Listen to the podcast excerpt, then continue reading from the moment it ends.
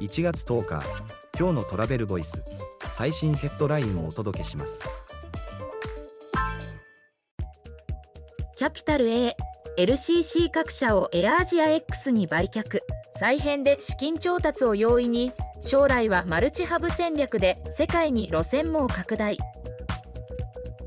ャピタル A は傘下の航空会社エアアジア括弧会社航空会社を国際線を運航するエアアジア X に売却すると発表。将来的にはマルチハブ戦略で世界に路線網を広げていく計画。次のニュースです。旧オリエント急行 LVMH グループ加入で日本市場でのブランド確立へ。アジア豪華列車は2月に運行再開ヘリテージコレクションを展開するベルモンドが日本でのブランド確立を強化。LVHM グループ入りし本社内に事務所を移転。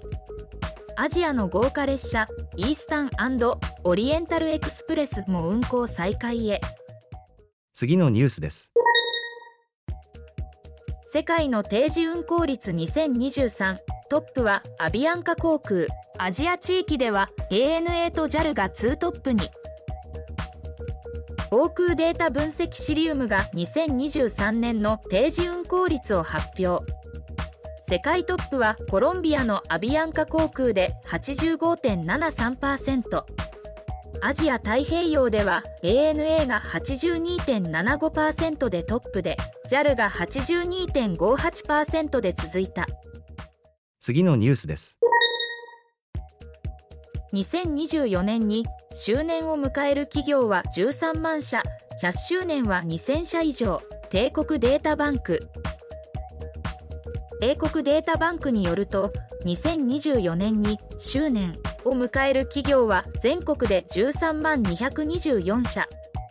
そのうち50周年を迎える企業が1万8376社100周年が2019社。記事の詳細はトラベルボイス .jp で。ではまた明日。